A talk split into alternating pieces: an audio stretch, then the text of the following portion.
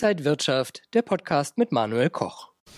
Wir wollen heute auf unterschiedliche Assetklassen schauen, also auf unterschiedliche Arten der Geldanlage. Was könnte 2022 interessant sein? Aktien, Anleihen, Rohstoffe oder Kryptos? Und darüber spreche ich jetzt mit Oliver Roth von Otto BHF Corporate und Markets. Schön, dass ich Sie hier an der Frankfurter Börse sehe.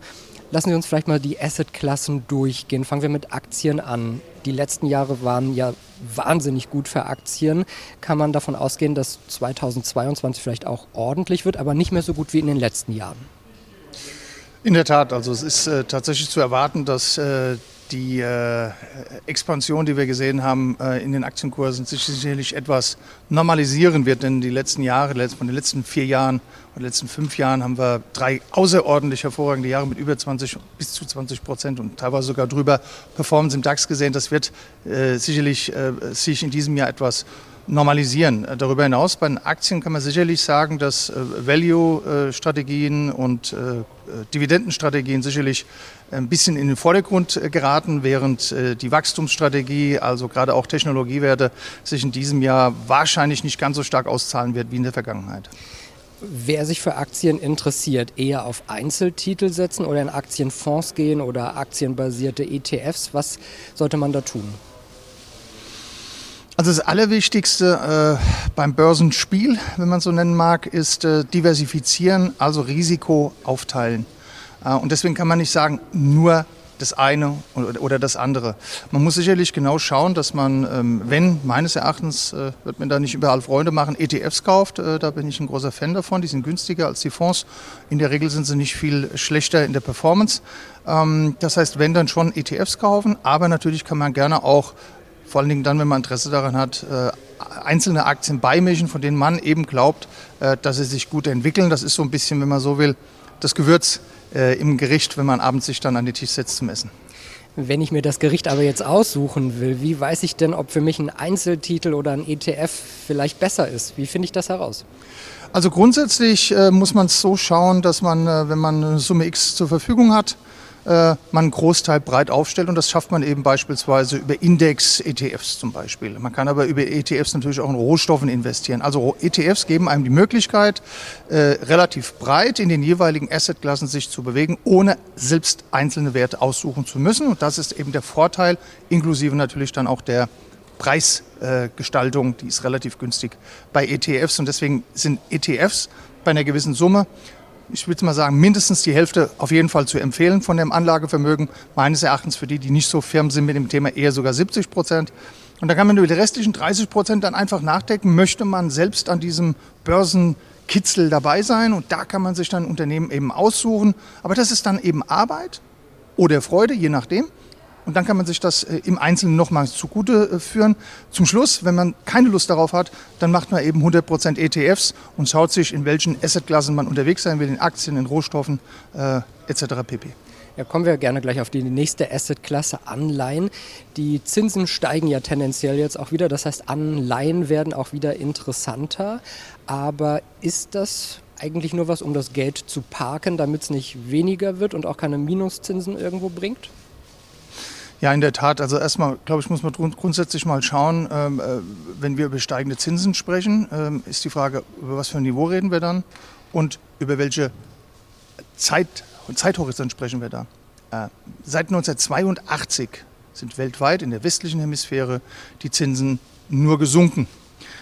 Klar gab es zwischendrin mal immer irgendwelche Zinserhöhungen, aber wenn man das auf dem langfristigen Chart anguckt, gehen die Zinsen seit über 30 Jahren nur nach unten. Ja?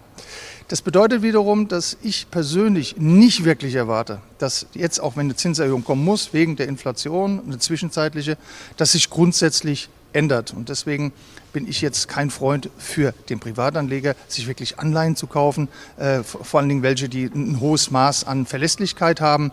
Die werden weiterhin letztendlich zu teuer sein, als dass es in der Verzinsung dann Sinn macht. Das, von was Sie gerade gesprochen haben, das ist für große Unternehmen, die viel, viel Geld haben. Und da kommt es natürlich tatsächlich darauf an, ob sie äh, das Geld eben als Strafzins zahlen müssen oder eben der Bundesrepublik Deutschland teilweise sogar nachwerfen oder eben äh, Nullzins haben. Da macht das richtig was aus. Für den Privatanleger ist es in der Regel nicht, meines Erachtens auch in Zukunft für die nächsten Jahre nicht so interessant. Beliebt ist bei Privatanleger aber die nächste Asset-Klasse Rohstoffe, vor allen Dingen Edelmetalle, Gold und Silber.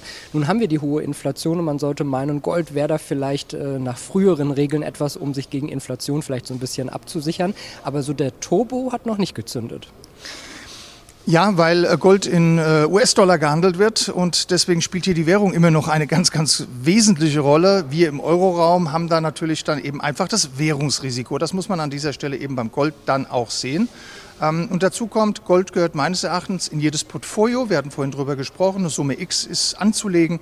Ich finde, da gehört immer in einer gewissen Form Gold rein. Ich persönlich bin eigentlich eher ein Freund des physischen Goldes weniger jetzt äh, des Papiergoldes, aber auch da kann man bei ETFs beispielsweise in Gold investieren. Aber das ist, auch weil Sie es gerade gesagt haben, der Inflationsschutz an sich. Ja, auf Jahre hinaus kann man das sicherlich so sehen. Aber äh, Aktien sind auch ein Inflationsschutz, vor allen Dingen, wenn die relativ schnell dann auch in den, wie in den letzten Jahren 15, äh, 20 Prozent gewinnen. Also da bin ich lieber Aktionär äh, wie hauptsächlich Goldbesitzer. Nächste Asset-Klasse Kryptowährungen. Gerade seit November hat der Bitcoin wieder stark verloren. Einige sprechen schon von einem möglichen neuen Kryptowinter. Ist das eine Möglichkeit zu diversifizieren oder einfach nur sehr risikoreich?